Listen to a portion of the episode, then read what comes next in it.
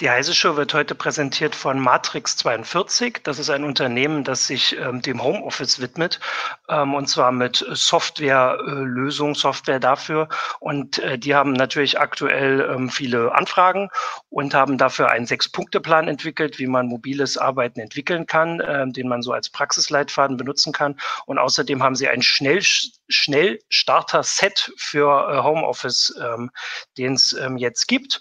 Und mehr dazu sage ich am Ende der Sendung. Jetzt kommt aber erstmal die heiße Show.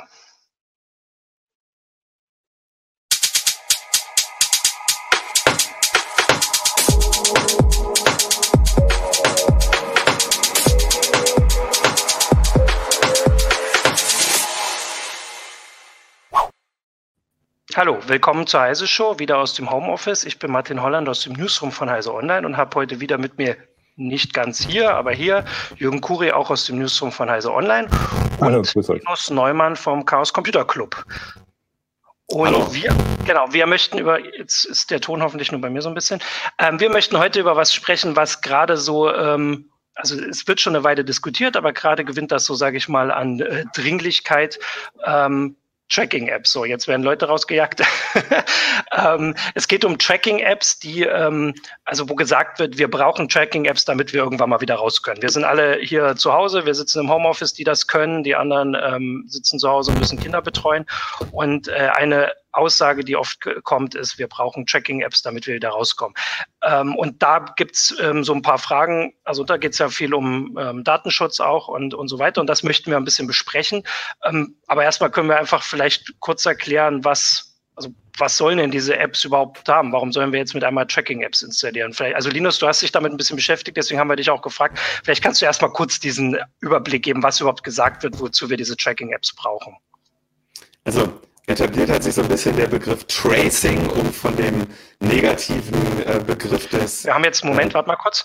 Irgendwie ist jetzt. Ich schalte mich mal eben dazwischen, Linus. Bei dir ist irgendwas mit dem Mikrofon oder Audiointerface passt nicht so richtig. Jetzt ist wieder genau das Problem, was wir vorhin auch schon hatten, als wir den Soundcheck gemacht haben. Welches Problem hatten wir denn da?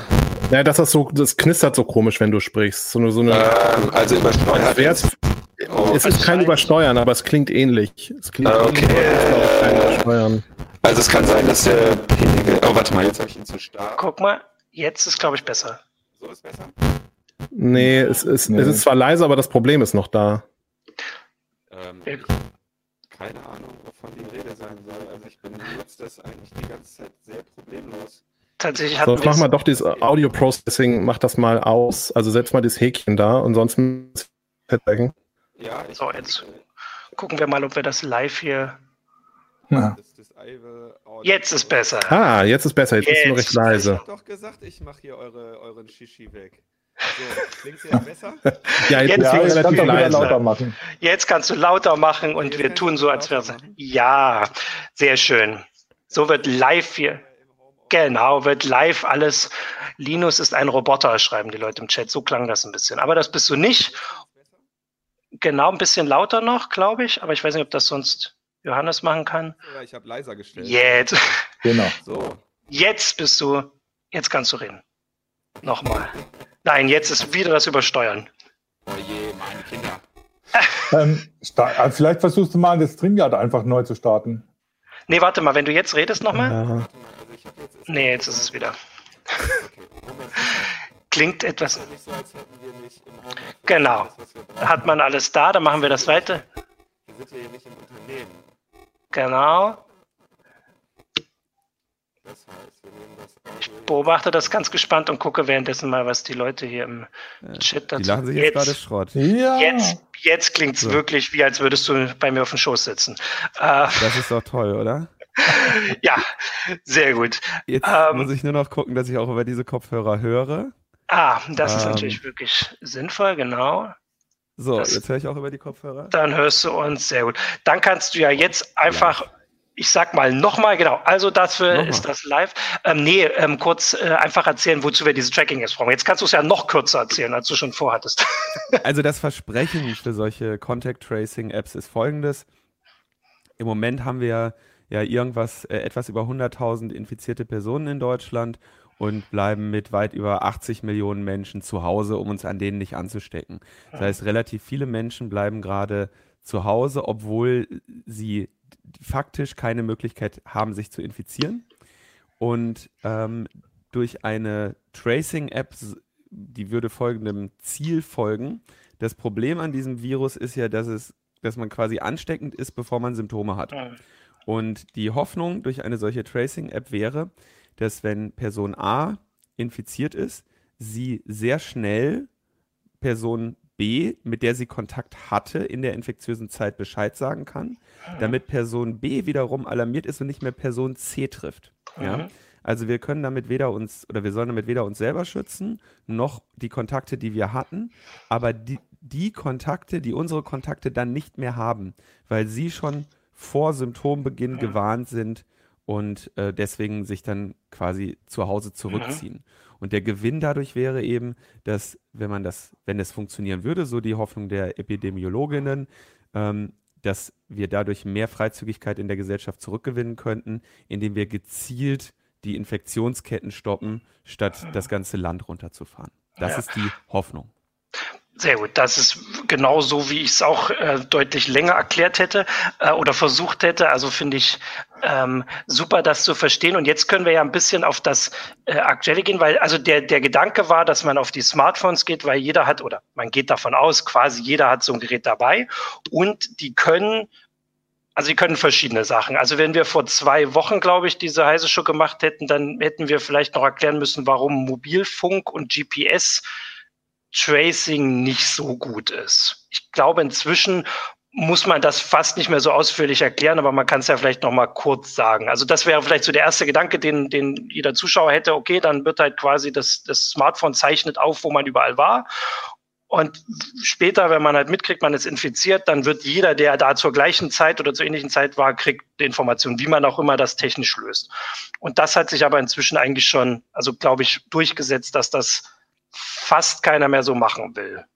Das ist gut, dass sich das durchgesetzt hat, weil das natürlich aus Privatsphäre-Erwägung absoluter Wahnsinn wäre, wenn wir mhm. alle die ganze Zeit äh, unsere Location-Daten aufzeichnen, mhm. dann dazu natürlich noch mit einer sehr hohen zeitlichen Auflösung ja. und ähm, zweitens mit einer wahrscheinlich nicht ausreichenden räumlichen Auflösung. Also die mhm. Idee jetzt quasi, wenn eine Person sagt, ich war infektiös und ich war da und da und da, und dann alle anderen sagen, ach hör mal, da war ich aber auch gewesen, ähm, dass quasi die GPS-Lokationsbestimmung gar nicht nah genug ist, als dass mhm. man zwischen zwei Personen sagen könnte, die sind jetzt ja nah genug gekommen. Und aus Datenschutzperspektive oder Privatsphäreperspektive ist das natürlich absoluter Irrsinn, weil wir den meisten Teil der Zeit gar keinen Kontakt haben. Ja, also viele Stunden seiner Lebenszeit liegt das Smartphone einfach neben dem Bett und würde das trotzdem mit aufzeichnen. Ja, also eine ja. ähm, technisch ungeeignete Methode, diese Kontakte zu messen und äh, eben aus Privatsphäre-Perspektive auch absoluter Irrsinn. Ja. Und deswegen ist ich man glaube, jetzt. Ja. Ähm, das illustriert schon mal, also glaube ich, so ein Problem, worüber wir vielleicht dann äh, später nochmal vielleicht genauer diskutieren sollten, dass so in dieser Situation gerade jetzt irgendwie x Vorschläge ständig gemacht werden, ähm, die dann sofort hier, das machen wir sofort, weil das ist doch, dann können wir uns alle schützen und sowas und keiner guckt mehr nach, ob es A überhaupt sinnvoll ist, also technisch sinnvoll ist, was da gemacht wird. Und B guckt auch nicht mehr nach, ob es überhaupt noch in, im Verhältnis steht zu dem, was man damit erreichen will. Ähm, eine, eine zentrale Datenbank in Deutschland, wo jeder äh, wo jede Bewegung jedes Bürgers irgendwo gespeichert wird, ist eine völlig absurde Vorstellung, wird aber dann plötzlich irgendwie zu einer äh, wünschbaren Realität, äh, wenn, wenn äh, so eine Krise ansteht. Ja. Und äh, also das, ich finde aber schon, dass also ich würde sagen, vor ein paar Monaten äh, oder in anderen Situationen hätten wir länger über solche Sachen diskutiert als jetzt. Ich finde, dass die Diskussion sehr schnell geht und in dem Fall zumindest von diesem Punkt sehr schnell abgegangen ist. Natürlich würde ich hoffen, dass es aus den Datenschutzgründen ist, die ihr jetzt äh, gesagt habt. Ich könnte mir aber auch vorstellen, dass wahrscheinlich viele auch einfach eingesehen haben, dass es halt wirklich nicht praktikabel ist, weil es einfach nicht nah genug auflöst. Also hier, wo mein Handy jetzt liegt, würden wahrscheinlich irgendwie fünf Blocks irgendwie gewarnt, weil sie mir zu nahe sind, weil das hier in der Stadt einfach nicht genau genug ist.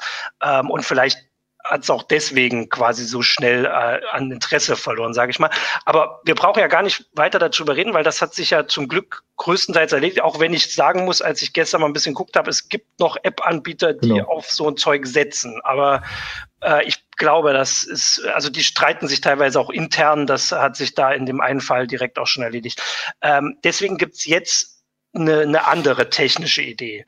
Und das wäre ja so das, wo wir jetzt eigentlich ein bisschen drüber reden, weil ich glaube auch so die Prüfsteine haben sich vor allem darauf bezogen. Also die, die Idee geht jetzt über Bluetooth. Vielleicht kannst du das auch noch kurz erklären. Dann haben wir so den Stand, worüber wir ein bisschen diskutieren wollen.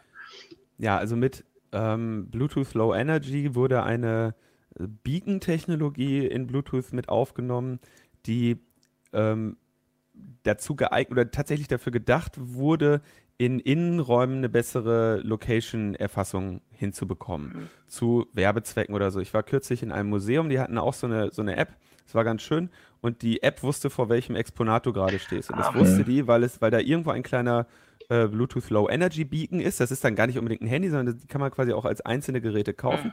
Der sendet einen bestimmten Code aus und die Reichweite ist relativ gering. Das ist gut, dass die Reichweite gering ist, weil man dann anhand der Signalstärke über diesen kleinen ähm, Abstand eben besser feststellen kann, wie weit das Signal entfernt ist. Ne? Weil man eben, also ist ja klar, die Signalstärke nimmt ab und ähm, dadurch, wie stark das Signal ist, kann man dann eben seinen Abstand zu der Quelle schätzen. Schätzen, weil es natürlich ähm, eine Reihe Störeinflüsse geben kann. Ne? Da geht, das geht los mit, da ist jetzt irgendein Medium dazwischen oder nicht. Ne? Das Medium bremst das Funksignal besser oder schlechter. Ne? Macht Glas oder Blei macht da einen Unterschied. Ähm, und natürlich auch gibt es ähm, ja sehr große Streuung in der Qualität der Antennen, in der tatsächlich realisierten Sendestärke von Geräten. Aber so ungefähr kann man damit feststellen, ich bin gerade diesem Beacon nah oder nicht, weil ab einer gewissen Distanz empfange ich den einfach nicht mehr. Hm. Und dieser Standard sieht eben genau diese ähm, Feldstärkenmessung und dadurch das Feststellen der Nähe ähm, quasi inhärent vor. Und ich kann jetzt noch nicht mal sagen, wer die Idee hatte, das zu benutzen ähm, oder diese Technologie zu verwenden. Aber ähm, sie, diese Idee gab es und ähm, sie soll also jetzt quasi dazu verwendet werden, zwischen zwei Geräten den Abstand mhm. zu schätzen und in dem Fall dann zu sagen, okay, krass, hier sind sich zwei Personen so nahe gekommen, dass wir hier einen Kontakt haben. Und die, ähm, die Dings, ich gebe mal kurz weiter, weil hier noch gebeten wird, dass du irgendwie dein Mikro vielleicht ein bisschen näher an den Mund schieben kannst. Ähm, aber inhaltlich wollte ich sagen, Beding, da blinkt gleich was. Ähm, also das war das eine, genau, das ist der technische Hintergrund. Und die Idee ist jetzt, so wie ich es verstanden habe, dass man quasi auf also ich glaube, das kommt aus Singapur. Ich glaube, die App, die in Singapur eingesetzt wird, die arbeitet grob so, dass einem Handy quasi eine ID zugewiesen wird. Dann ist dann die Frage, wie weit die noch zu irgendwelchen anderen Sachen verknüpfbar ist. Ähm, und wenn das ein anderes Handy über dieses Bluetooth in der Nähe ähm, ähm, erkennt oder registriert, dann wird diese ID-Übertragung einfach gesagt, wir waren uns so und so nahe und vielleicht auch noch wie lang, äh, aber nicht zum Beispiel wo. Also das kann das Handy in dem Fall, natürlich könnte es das erkennen, aber das ist nicht der Sinn, sondern einfach nur sagen, wir waren uns so nah. Und wenn dann später darum geht's ja, der eine von den beiden Handybesitzern quasi mitkriegt, dass er infiziert ist, äh, soll er das diese App irgendwie mitteilen und da kommen jetzt ja die ganzen Schwierigkeiten und diese App sagt dann all den anderen Handys Bescheid auf, und das ist auch wieder eine Frage, wie es das macht, hier also die, mit denen es Kontakt hatte, hier, das ist meine ID, wir hatten da Kontakt zu der und der Zeit und da war ich wahrscheinlich schon infektiös. Das heißt, du musst jetzt Konsequenzen machen. Und das zeigt jetzt diese ganzen Schwierigkeiten auf. Und das ist auch, glaube ich, das, wofür ihr oder in dem Fall, glaube ich, sogar du diese Prüfsteine vom CCC geschrieben habt, weil jetzt wird ja deutlich, was man da alles falsch machen kann. Also zum Beispiel könnte man ja diese ID, weiß ich nicht, die Handynummer nehmen. Genau, also äh, zu den Prüfsteinen, die haben wir in einer relativ großen Gruppe beim CCC geschrieben. Ähm, die, wenn man mit diesem Bluetooth Low Energy löst man ja erstmal nur das Messproblem. Hm. Und du hast gerade schon einen wichtigen Punkt gesagt, man, man nimmt ja dadurch dann auch wirklich nur noch Kontakt-T auf. Also hm. nämlich, dass das Signal für einen bestimmten Zeitraum empfangen wurde. Das, was jetzt da so diskutiert ist, ist ja quasi ein Abstand von zwei Meter oder anderthalb Meter oder mhm. geringer für eine Zeit länger als eine Viertelstunde. Das ist so der grobe Richtwert. Ich denke, da wird sich, mhm. ähm, wenn man dann solche Daten mal hätte, auch sehr viel mehr noch dran ähm, mhm. erklären. Ähm, wenn man jetzt die Messmethode auf diese Weise, zumindest schon mal kann man die Uhrzeit rausnehmen, wann der Kontakt stattgefunden hat. Ja. Ähm, man kann rausnehmen, wo der Kontakt stattgefunden hat. Eine ganze Reihe irrelevanter äh, äh, Messwerte kann man da einfach rausnehmen, weil man jetzt sehr viel zielgenauer misst. Und dann geht es natürlich um spezifisch eigentlich zwei Fragen. Haben wir jetzt noch eine, schaffen wir es da eine Anonymität reinzubringen Mhm. oder eine sehr starke Pseudonymität? Und wie gestalten wir den Notification-Prozess? Ja? Mhm. Und vom Datenmodell hätten wir jetzt ja, also versimpelt einfach zwei Tabellen. In der einen steht drin, folgende Codes habe ich gesendet und in der anderen steht drin, folgende Codes habe ich empfangen. Und dann kann man sich vielleicht noch dazu schreiben, zum Beispiel, den Code habe ich empfangen über einen Zeitraum von und mit einer maximalen Signalstärke von, weshalb ich den Abstand auf diesen geringen Abstand schätze oder mit Mhm. einer durchschnittlichen Signalstärke von, weshalb ich den Abstand auf diese ähm, Entfernung schätze. Ja. Und für die, für die Notification stellt sich jetzt die Frage, was mache ich in dem Moment, wo ich als infizierte Person mit den beiden Tabellen da stehe und über welche Infrastruktur, über welchen Weg schaffe ich es jetzt, den anderen Bescheid zu sagen? Und das ist eigentlich das, wo jetzt die Diskussion stattfindet, wie das ähm, so gemacht wird, dass man möglichst nicht oder möglichst wenig über seine Identität und sein Kontaktnetzwerk verrät. Und da gibt es gerade leider inzwischen mehr Proposals, als ich glaube gut sind, Mhm. weil äh, irgendetwas muss ja am Ende auch umgesetzt werden. Und da wir, wie du gerade schon sagtest, sehr viele Anfragen bekommen haben von Leuten, die selber Systeme entwickelt haben oder beim Hackathon und wir sind aber, wir machen das eine besser als die anderen, ähm, haben wir gesagt, okay, es, es ist nicht möglich, dass wir jetzt hier alles prüfen und am Ende die beste raussuchen, sondern wir haben uns dann hingesetzt und haben gesagt, okay, wenn man so etwas macht, mal spezifisch von einer Technologie neutral betrachtet, welche Anforderungen haben wir denn da, Mhm. an denen wir sagen, müsste sich eine Lösung messen. Ja, ich kann das, äh, die Leser oder Zuschauer haben das vielleicht auch gar nicht so im Kopf. Also ich kann das auch von uns erzählen, dass ich, und der bin nun wirklich nicht der, äh, der Ansprechpartner für sowas bei CT oder bei so online, auch jeden Tag ungefähr, also eine oder mehrere Mails bekomme mit Hinweisen, wir haben da das und das gemacht, guckt euch das doch mal an, ob das gut ist. Äh, Und natürlich kann man das so nicht leisten, vor allem nicht in dieser, äh, dieser kurzen Zeit und in der Vielzahl an, an Vorschlägen, die aus unterschiedlichen Richtungen kommen, weil natürlich ist das gerade eine, also ich würde mal sagen, eine einerseits schwierige, aber eine lohnenswerte Situation. Wir sind uns einig, dass das schnell gehen muss. Je schneller sowas funktioniert, desto schneller können wir raus und die Sonne genießen.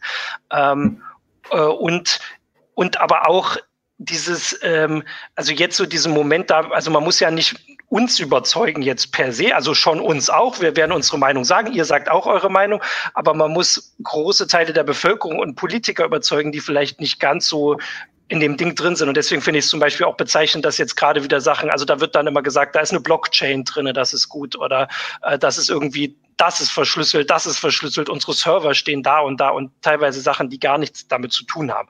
Und das war ja auch so ein Grund, warum wir gesagt haben, wir wollen da jetzt ein bisschen drüber sprechen. Ähm, und Genau, also diese Aspekte, die du gerade gesagt hast, also zum Beispiel ist ja die Frage, hältst du es denn für möglich, dass man das alles ohne eine zentrale Datenbank überhaupt hinbekommt? Also du hast ja gesagt, wir haben quasi diese zwei Tabellen, aber irgendwie müssen die ja immer wieder abgeglichen werden und möglichst auch mit Handys, mit denen ich ja keinen Kontakt mehr habe. Also wenn ich im Bus neben jemand sitze, werde ich den nie wieder treffen nach äh, oder also nicht in nächster Zeit, nicht absehbar. Ähm, aber trotzdem soll sein Handy informiert werden, wenn, wenn ich infiziert werde. Und zwar so schnell wie möglich, damit der oder die zu Hause bleibt. Ja, also ich glaube, was wir noch gar nicht so wirklich erwähnt haben, ist, Hm. dass die Handys immer die gleiche ID senden würden, ist, das wird sicherlich nicht passieren. Also hoffentlich Ah, nicht okay. passieren. Mhm. Ähm, die Konzepte, die jetzt noch in der Diskussion sind, arbeiten alle damit, dass das Handy ähm, regelmäßig die ID, die es sendet, ändert. Ja? Sonst hätten wir ja quasi, unser Handy würde die ganze Zeit einen Beacon senden, an dem wir erkennbar und trackbar Mhm. wären. Mhm. Ähm, Ja.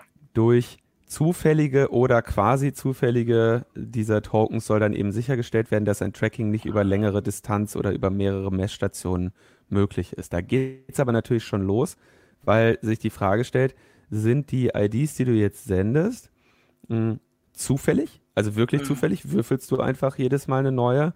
Oder sind die äh, pseudo-zufällig oder quasi zufällig aus irgendeinem Seed generiert? Mhm. Ähm, Vorteil bei dem Seed hätte, ne, du würdest ähm, am Ende im Zweifelsfall für jeden Zeitpunkt deinen gesendeten Code auch einfach recovern können, weil du wüsstest, aha, ich habe einen Seed, der wird genutzt mit, also einen beginnenden Zufallswert, der wird mhm. irgendwie ver, äh, verhasht mit einer Uhrzeit, sagen wir mal als Beispiel, und dann kommt am Ende was raus. Gibt es ja tausend Verfahren für. Ähm, und dann könntest du quasi jeden deiner Codes auch wieder errechnen. Und für unterschiedliche Verfahren hättest du dann eben auch den Vorteil, dass ähm, beispielsweise aus einem Code, der gesendet wurde und der Uhrzeit die ID wieder zurückgerechnet ah. werden kann. Denn, wie du gerade schon sagtest, dass die Frage ist ja, wie macht man jetzt die Notification? Ähm, wenn wir uns die Daten anschauen, die plumpste oder eine einfache Möglichkeit wäre, ähm, wir veröffentlichen alles. Klar geht nicht, weil das zeigt jetzt, wer mit wer welche IDs gehört hat. Ja. Ja.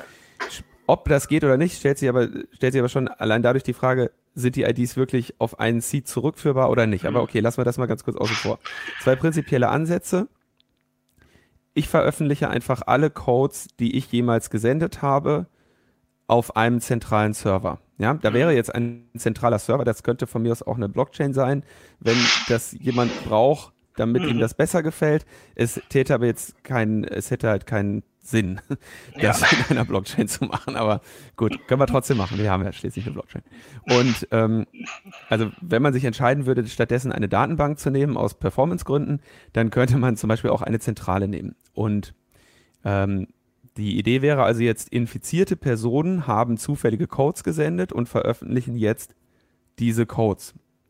Und dann würden alle Geräte ähm, regelmäßig die als infiziert markierten Codes mhm. runterladen. Ja könnten gucken und sagen, aha, oh Mist, den habe ich, mit dem Code hatte ich hier sieben Minuten zu tun und mit dem anderen 13. Ja, könnte vielleicht sogar sein, dass das zwei Codes von einer Person sind, die zwischendurch einmal gewechselt hat.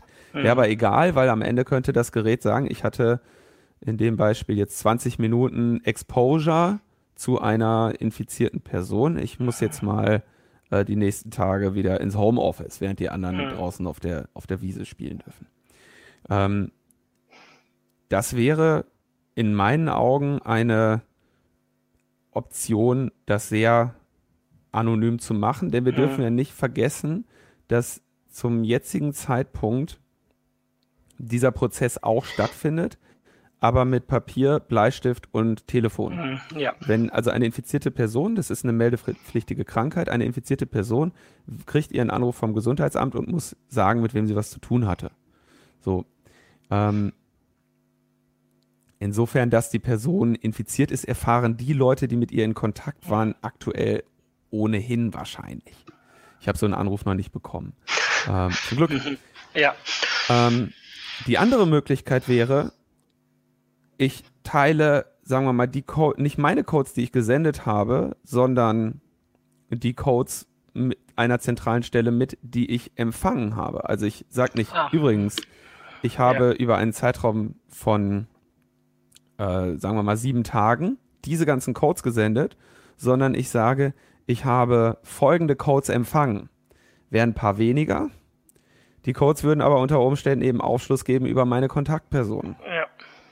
Mhm. Und dann stellt sich spätestens hier die Frage, ähm, wenn das so wäre, ne, ein solches System kann nicht so wirklich, kann nicht so gut funktionieren, spätestens da, weil ich ja jetzt Leute alarmieren könnte, die ich kenne. Ne? Also ich könnte, oder ich könnte ja. einfach irgendwelche Codes würfeln und sagen, hier, der muss mal in Quarantäne, der muss mal in Quarantäne, ne? Oder man sitzt im Büro und der Kollege nervt so und dann guckt man einfach mal kurz, was sendet der so für IDs, ne? Und kegelt den raus. Das heißt, da kommt dann natürlich sofort so eine, so eine Instanz mit rein, dass man behauptet, mit diesen in Kontakt gewesen zu sein oder dass man behauptet, infiziert gewesen zu sein, muss irgendwie signiert werden von einer Instanz, die das entscheiden darf. Und wenn wir jetzt sagen, okay, wir möchten aktiv warnen, statt uns nur markieren, dann braucht es auch irgendeine Instanz, die diese Warnungen vornimmt. Und mhm. da kommt natürlich schnell und sehr einfach der Gedanke, na, dann nehmen wir doch ein, äh, eine zentrale Instanz, die in der Lage ist, bei jeder ID zu wissen, zu welchem, zu welcher anonymen mhm. internen ID die gehört und dann irgendwie eine Notification dahin zu senden. Und ja. wir sind jetzt quasi auf so einem graduellen, ähm, auf seiner graduellen Skala zwischen einerseits, wie sicher ist das System gegen das Erkennen von einzelnen Individuen da drin, wie gut ist das System geschützt gegen zum Beispiel das Anlegen von Kontaktnetzen und ähm, welche Funktionalitäten kann das System noch leisten. Und es gibt natürlich ähm, auch Argumente oder Funktionalitäten, die das System haben kann, wenn es zentralisierter ist. So, da gibt es durchaus Argumente. Diese Zentralisierung muss aber natürlich jeweils mit dem Pseudonymitäts- oder Anonymitätsversprechen ja. abgeglichen werden.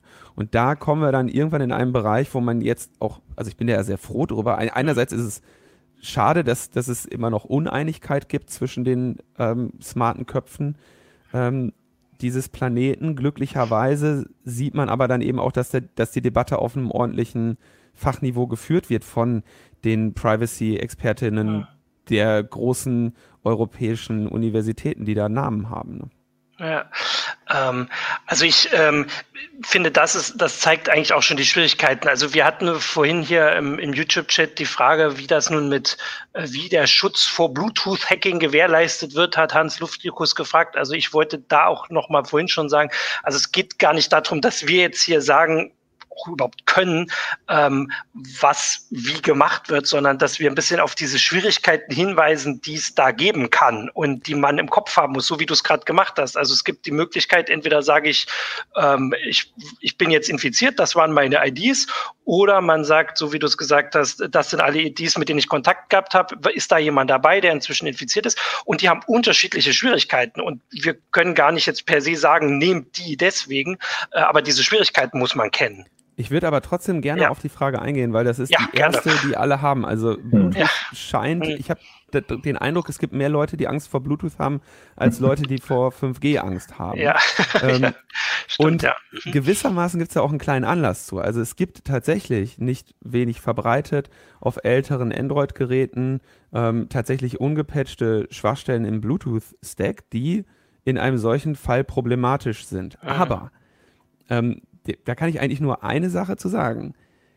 Den Schutz vor Bluetooth-Angriffen zu gewährleisten, ist eine Aufgabe des Betriebssystems oder des Bluetooth-Treibers oder des, ähm, ja. des Bluetooth-Stacks, der da zur Anwendung kommt. Und ähm, es ist ein, selbstverständlich, dass auf diesen spezifisch, also sind irgendwie hauptsächlich Android-Geräte mit 8 und Android mhm. 8 und 9, dass das gefixt gehört. Ja, das ist nur leider, kann ja jetzt nicht jemand, der an einer guten Implementierung für eine ähm, Pandemie-Eindämmungs-App zur Rettung von Menschenleben arbeitet, sagen, mhm. nee, geht nicht, wir haben hier äh, Remote Code Execution auf irgendein paar alten Android-Handys, ja.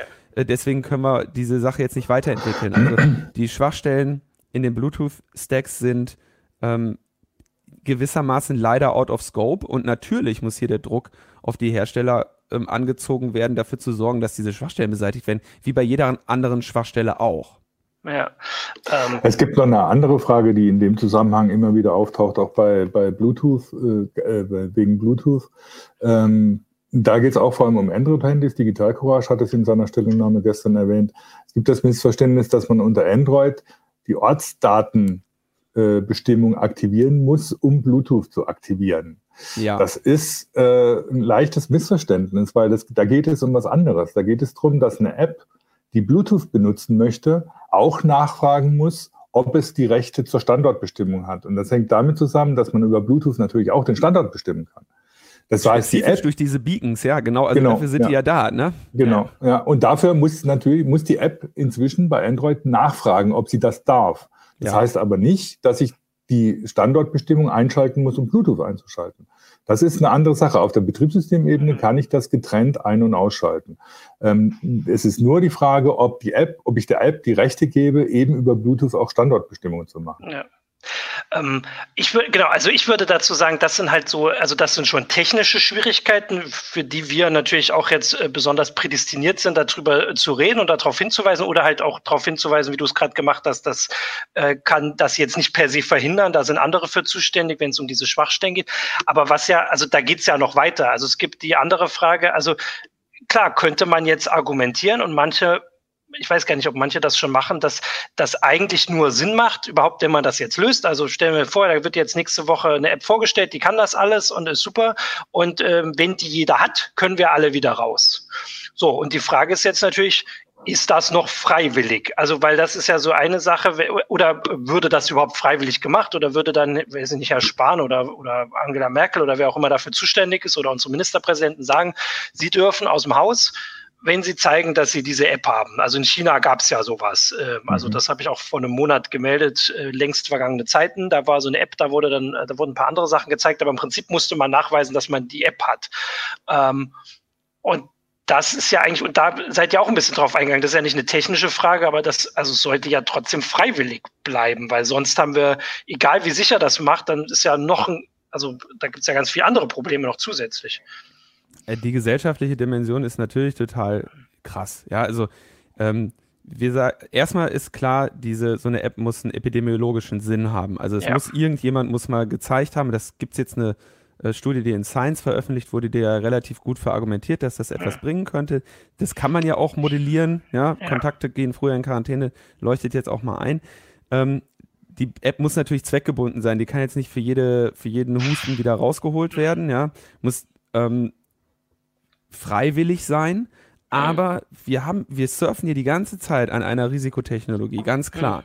Ähm, denn selbst wenn die App freiwillig ist, kann es ja, kann es zu einer Reihe an Diskriminierungen kommen, ja. Das, vielleicht sagt der Staat dir, es ist freiwillig, vielleicht sagt dir aber deine Lieblingsrestaurant um die Ecke, äh, keine App, keine Pizza. So, mhm. ne? Das kann, ähm, solche Dinge sind in, sehr genau abzuschätzen. Wir laufen eh noch, glaube ich, auf das gesellschaftliche Problem hinaus. Was machen wir eigentlich mal, wenn er so ab, ab 10, 20 Prozent Immune hast in der mhm. Gesellschaft? Das sind ja die neuen Halbgötter dann, ja. Und äh, ja, die können arbeiten gehen, die, ja. die, die, können aus dem Homeoffice raus, ne? Und du ja. vielleicht nicht. Und ähm, da, da, da kommen also riesige Probleme auf uns zu. Natürlich muss eine App grundlegende Privatsphäre haben. Sie muss transparent und prüfbar sein. Und natürlich kann das nur freiwillig sein. Ja. Mhm. Und genau deshalb, das sehen wir ja auch als den wichtigsten Faktor. Und ich glaube, deswegen werden wir hier ähm, von den ähm, sag ich mal, von den NGOs, die sich mit Privatsphäre auseinandersetzen und auch die Forscherinnen und Forscher, die hier die entsprechenden Konzepte in den letzten zwei Jahrzehnten entwickelt haben. Ist ja nicht so, als hätten wir nicht ein bisschen Erfahrung darin, ja. uns gegen Überwachungsmethoden zu wehren. Ähm, deswegen werden wir hier auch gehört, weil relativ klar ist, dass man das in der Demokratie mit Zwang nicht hinbekommen wird. Ja. Das heißt, was bleibt, ist Transparenz und Vertrauen, Prüfbarkeit, äh, maximale Datensparsamkeit, alles, was irgendwie den Menschen ein prüfbares Versprechen gibt und ähm, dann maximal noch ähm, Methoden, die man jetzt, sag ich mal, unter Nudging fassen könnte. Ne? Ich erwarte zum Beispiel, wenn man sich tiefer mit der Entwicklung auseinandersetzt, stellt man fest, dass sich so etwas ohne weiteres auch nicht ganz einfach auf Apple und auf Android bauen lässt. Das heißt, man braucht hier so ein bisschen ähm, Wohlwollen, hm. nenne ich das mal, im App Store. Ja? Ah. Ähm, zum Beispiel gibt es bei Apple verschiedene Restriktionen, auf wie viele Bluetooth-Beacons du lauschen kannst. Du kannst nämlich eigentlich nur nach welchen horchen ähm, als App, die du vorher kennst. Nur ganz sinnvolle Restriktionen. Die machen sich ja immer mit ihren APIs auch durchaus Gedanken darüber, ja. wie sie Tracking ähm, einschränken können. Ja. Und ähm, diese Probleme müssen auch gelöst werden. Und ich, da spekuliere ich jetzt, äh, absolute Kaffeesatzleserei. Aber wenn ich mir anschaue, wie Apple zum Beispiel mit und hier noch ein EEG und noch ein Puls und äh, ne EKG, Entschuldigung, EEG noch nicht, kommt glaube ich erst in der nächsten Apple Watch. Aber ähm, solche Technologien und hier, wir helfen dir, wenn wir sagen Bescheid, wenn dein Puls hochgeht und so. Diese ganzen Health-Geschichten sind ja durchaus in deren hm. Bereich, in deren Markenkern. Ja sodass ich mir durchaus auch vorstellen könnte, dass diese Unternehmen früher oder später sagen, machen wir das doch mal. Oder ja. wir, wir ziehen das in die Betriebssystemebene mit rein und ihr habt einen Switch. Ja, wir haben ja tausend Funktionen heute schon an unseren Handys, die wir freiwillig ein- und ausschalten können. Ne? Ja. Kommt mit Bluetooth, kannst du an- und ausmachen. Kommt mit ja. einem Kalender, kommt mit Cloud Zone, kannst du alles an- und ausmachen. Könnte natürlich genauso ein äh, Bluetooth Beacon Corona Tracking Layer mit dabei sein, den du anmachen kannst, wenn du das möchtest. Ja, also ja. ganz klar, dass so etwas Opt-in sein muss. Und damit ja. das dann so viele Menschen machen, ich meine, Menschen machen eine ganze Menge freiwillig, aber ähm, da wird, wird man, glaube ich, sehr viel ähm, Vertrauen aufbauen und nachhelfen müssen, um eine Verbreitung zu erlangen, die in so kurzer Zeit auf dem Smartphone-Markt äh, völlig noch nie ja. da gewesen wäre. Ne? Ja. Und vor allem. Also das ist ja, es ist ja auch, ähm, ich meine, das fängt, fängt ja, fängt ja an, an ganz vielen Stellen an. Ne? Linus hat ja schon einige erwähnt. Ne? andere Frage ist zum Beispiel, ja, was ist mit den Leuten, die gar kein Smartphone haben? Ähm, gerade die Risikogruppen sind vielleicht eher ähm, etwas unterversorgt mit, mit, äh, mit Smartphone im Verhältnis zur normalen Bevölkerung.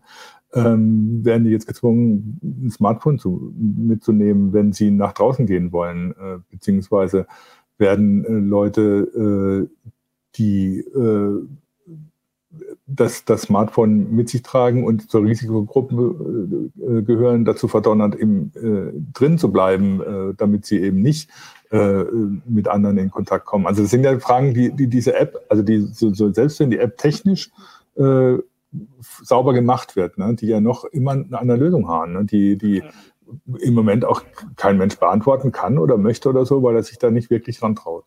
Also ich würde da kurz noch einen Satz zu sagen. Ja. Ähm, die App schützt nicht mich ja. und die schützt auch nicht ja. meine Kontakte, sondern schützt deren Kontakte. Und die können genauso ein Handy haben oder nicht, ähm, weil sich die Person ja isoliert. Also die Personen, die ähm, geschützt werden, sind im Zweifelsfall noch nicht von dem System überhaupt erfasst. Ja, also du kannst deine, ähm, deine Großeltern dadurch schützen, auch wenn die kein Handy haben. Ähm, natürlich ist es besser für das System jede Person, die mitmacht. Ne? Und jetzt könnte man sich natürlich irgendwelche Sachen vorstellen, dass die Personen eigene Beacons nochmal haben. Aber das Problem ist ja, die Wirkung der App ist ja immer dann, wenn du eine Notification hast. Und jetzt, also klar, ein Schlüsselanhänger, man könnte den Leuten auch einen QR-Code geben. Ja, man könnte mhm. auch sagen, okay, bevor du gar nicht erfasst wirst, hast du einen QR-Code mit, mit irgendwie deiner Telefonnummer oder so oder von was auch immer, wie man dich erreichen kann. Und man scannt das nochmal manuell in der App ein. Das ist ja. übrigens eh so ein Faktor, der ein bisschen, glaube ich, unterbelichtet wird, dass ich davon ausgehe, das ist jetzt auch wieder nur reine Spekulation, dass diese Erfassung über, über Beacons zu Beginn nicht genau genug sein wird, dass sie nicht zu False Positives, False Negatives und so weiter führt. Und ähm, da sagen dann Leute, werfen das Konzept dann gerne mal komplett über Bord. Ich würde persönlich aus technischer Perspektive damit rechnen, dass das auch so ein bisschen gestützte Erfassung wird. Ne? Dass die App sagt, hör mal, ähm, ich empfange hier seit längerer Zeit so ein Beacon, kannst du mal kurz bestätigen, dass du gerade einen Kontakt mit einer Person hast oder ähm, sowas. Oder ein anderer ein Einwand, den Leute sagen, ja, aber ähm, wenn man jetzt eine Maske anhat, dann ändert das ja die, ähm, vielleicht die Infektionswahrscheinlichkeit. Spricht ja nichts dagegen, in einer solchen App auch einen Flag zu haben, dass man sagt, ich trage gerade eine Maske. Ja. Also ich wollte dazu auch sagen, weil das wird jetzt ein paar Mal so darauf hingewiesen, also die App das hätte man vielleicht auch noch klarer machen können. Ihr habt das äh, schon gesagt. Da geht es nicht darum, uns zu schützen. Das ist keine App, die uns vor Infektionen schützt oder jemand anders. Mhm. Aber das ist eine App, die quasi, also die Gesellschaft braucht. Also wir brauchen das als Gesellschaft, also zumindest nach dem aktuellen Stand der epidemiologischen Diskussion, damit wir, wenn wir finden, dass jemand sich infiziert hat, dort wissen, wo wir weiter gucken müssen. Und dafür, wenn man das so sieht, ist auch klar, dass es nicht nötig ist, dass 100 Prozent der Leute diese App andauernd aktiv haben, sondern wenn genug Leute das in einer bestimmten Gegend haben, dann wird einfach die Situation, so wie sie jetzt ist, weiterlaufen, würde ich sagen, dass immer wieder Leute krank sind, aber das ist ähm, nicht nicht passiert, dass irgendwie die Krankenhäuser überfüllt sind. Also ich meine, das, da, da gehen ja die meisten davon aus, dass äh, wir nach und nach irgendwie alle kranken, die hoffen, das Ziel ist ja nur, dass das nicht alle gleichzeitig machen. Ähm, und ich wollte aber vorhin noch einen anderen Punkt sagen und den sollten wir jetzt, weil du musst dann gleich zum, äh, zum nächsten Call, Linus. Ähm, also was wir eigentlich jetzt schon klar gemacht haben und ich gehe davon aus, dass das wieder so eine heiße Show ist, wie wir es schon ein paar Mal hatten, dass wir da relativ früh über ein Thema sprechen, was uns sehr lange beschäftigen wird, weil so was du schon angedeutet hast und was klar ist, ist, das wird die wichtigste App oder die wichtigste IT des Jahres. Also die wird uns das ganz, also wenn das so kommt und wenn jetzt nicht in einer Woche oder in einem Monat jemand sagt, wir haben einen Impfstoff äh, und äh, alle lassen sich impfen und alles ist wieder wie vorher, wird diese Software, wie auch immer sie gelöst wird oder derartige Software das Wichtigste des Jahres bleiben, was uns begleitet und vor allem auch selbst, also das kann ja auch bedeuten, wenn sie in zwei Monaten irgendwie jeder hat und dann passiert was, weil man es falsch gemacht hat, dass irgendeine Sicherheitslücke oder irgendwas passiert und die Leute deinstallieren diese App oder es wird angegriffen oder sowas, dann wird es einfach wieder so sein wie jetzt. Dann werden wir alle nach Hause müssen oder vielleicht noch das mit den Masken ist, glaube ich, meiner Meinung nach so eine Sache. Wenn alle Masken tragen, dann sieht es vielleicht auch anders aus. Aber das sind so die zwei Sachen, die eigentlich im Moment überhaupt sinnvoll gegen diesen Virus gemacht werden. Und deswegen ist es so verdammt wichtig, dass bei dieser App schon von Anfang an alles richtig gemacht wird oder die großen Sachen wichtig gemacht wird, weil wenn man die eine Woche lang draußen hat und dann sagt man, wir müssen die nochmal zurückziehen, weil irgendwie kann man irgendwie, kann irgendjemand dein Handy auslesen oder sowas, dann wird man das nicht wieder hinkriegen. Da bin ich ja, da, hm? da bin ich ja eigentlich ganz hoffnungsvoll. Also wenn ich das vergleiche mit dem, die Telekom hat ja mit einer Firma zusammen da so eine, so eine App mal gemacht, äh, damit du die Informationen über deinen dein Corona-Test schnell kriegst ähm, das haben die schnell rausgejagt und dann hat sich schnell rausgestellt oder so, dass da einige Lücken drin waren. Das stimmt mich da ganz optimistisch, dass die Leute, die jetzt die App äh, auf Basis von PPT vorstellen wollten, das eigentlich schon gestern machen wollten oder Anfang der Woche und das verschoben haben, weil sie da noch genauere Tests, auch was Sicherheit angeht und so, machen wollen. Ähm, das wirkt zumindest so, als würden die sich schon sehr genau Gedanken darüber machen oder so, wie das wirklich funktionieren kann. Ähm, und dass man dann natürlich auch sagen kann oder so, gut, das, was dann tatsächlich rauskommt, ist zumindest auf, einem, auf einer Ebene, wo man mal mitarbeiten kann. Das, das steht zumindest zu hoffen. Ne? Also klar, wir haben ja eine Risikotechnologie. Es könnte sein, ähm, dass irgendwo zu viel Vertrauen an einer zentralen Stelle entsteht, das da nicht gerechtfertigt ist. Ne? Datensparsamkeit haben wir, glaube ich, in der aktuellen Diskussion schon ganz gut mhm. verankert. Ob da eine wirkliche Anonymität drin steht oder nicht, ist ja auch wirklich eine Diskussion auf einer Skala. Und das wird nochmal ähm, sehr spannend. Was ist mit Bewegungs- und Kontaktprofilen? Inwiefern sind die ableitbar oder nicht?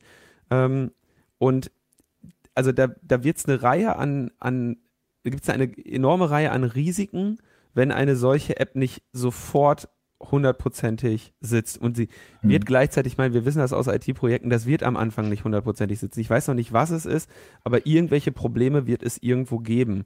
Und dann müssen, werden wir eben leider alle die Zähne zusammenbeißen und uns vor Augen führen müssen, dass das hoffentlich oder das versprechen soll, eine Technologie zu sein, die uns eine Normalität in der Gesellschaft wiedergeben kann. Das wird eventuell nicht angenehm, das wird sperrig, das wird ähm, schwierig, ne? Und das wird nicht, wird nicht reibungslos vonstatten gehen. Aber natürlich sind wir jetzt auch hier als CCC in einer, oder nicht nur als CCC, sondern eigentlich alle Organisationen, die sich mit Privatsphäre auseinandersetzen, hier auch in dieser sehr gefährlichen Ecke, dass ja wirklich wenige Bits äh, oder wenige Zeilen Programmcode reichen, um das Ding von akzeptabel in, in inakzeptabel umzubauen. Und da so genau drauf zu schauen, auch als Gesellschaft, ist, ist, denke ich, jetzt genau der, der wichtige Moment.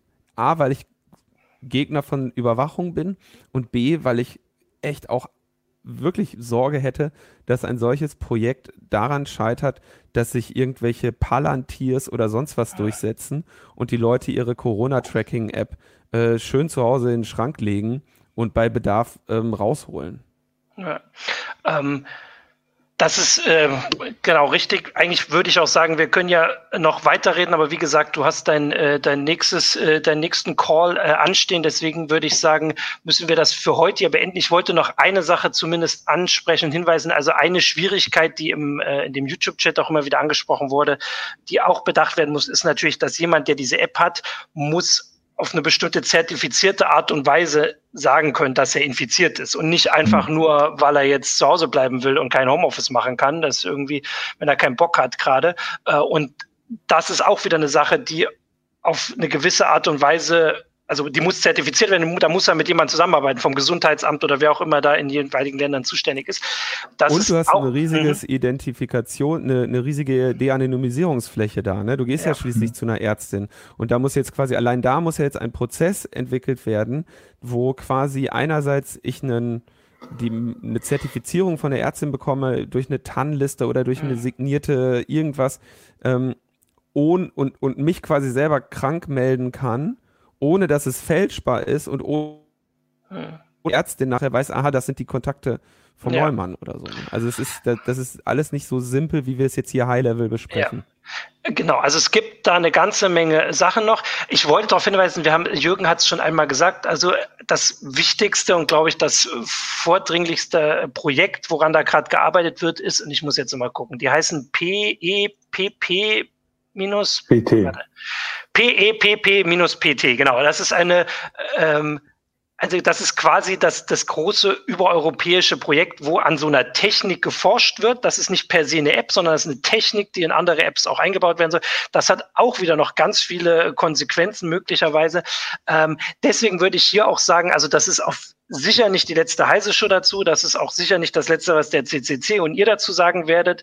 Äh, auch nicht heiße Online und die CT. Wir werden das im Blick haben. Das ist quasi so ein Anfang. Wir haben jetzt auf ein paar Schwierigkeiten darauf hingewiesen, die die Leute beachten müssen. Jetzt nicht, weil wir denken, die hören uns jetzt direkt zu, das hoffen wir auch, aber vor allem auch damit viele Zuschauer und Leser wissen, was die Schwierigkeiten sind. Du hast oder ihr habt die Prüfsteine, die habe ich auch verlinkt, die sind beim unter ccc De ähm, kann man die auch angucken. Das heißt, wenn jetzt nach und nach die Apps kommen, ähm, kann man sich das auch unter den ähm, Aspekten angucken. Und damit würde ich sagen, mache ich jetzt äh, diesen Cut hier. Wir beenden die heiße Show für heute, äh, aber das Thema wird uns erhalten bleiben. Vielen Dank euch beiden. Vielen Dank den Zuschauern. Äh, und ich sage jetzt noch kurz was zu unserem Sponsor. So, und dann geht die Kamera auf mich. Äh, der Sponsor war heute die Matrix 42 AG. Äh, das ist ein Unternehmen, das sich äh, mit Technik fürs Homeoffice beschäftigt und da natürlich gerade viel zu tun hat, aber auch viel dran arbeitet. Und da hat es unter anderem, um einen Einstieg in dieses Homeoffice zu äh, erleichtern, den Unternehmen ein, ich gucke das immer nach, ein Schnellstarter-Set entwickelt, äh, mit dem man innerhalb von einem Tag äh, so ein Homeoffice aufsetzen kann ähm, und ähm, die Infrastruktur einsatzbereit machen kann. Ähm, wer das Buch, der äh, kann jetzt drei Monate lang kostenfrei diese Einschließ äh, Einrichtung und ohne anschließende Vertragsverlängerung buchen.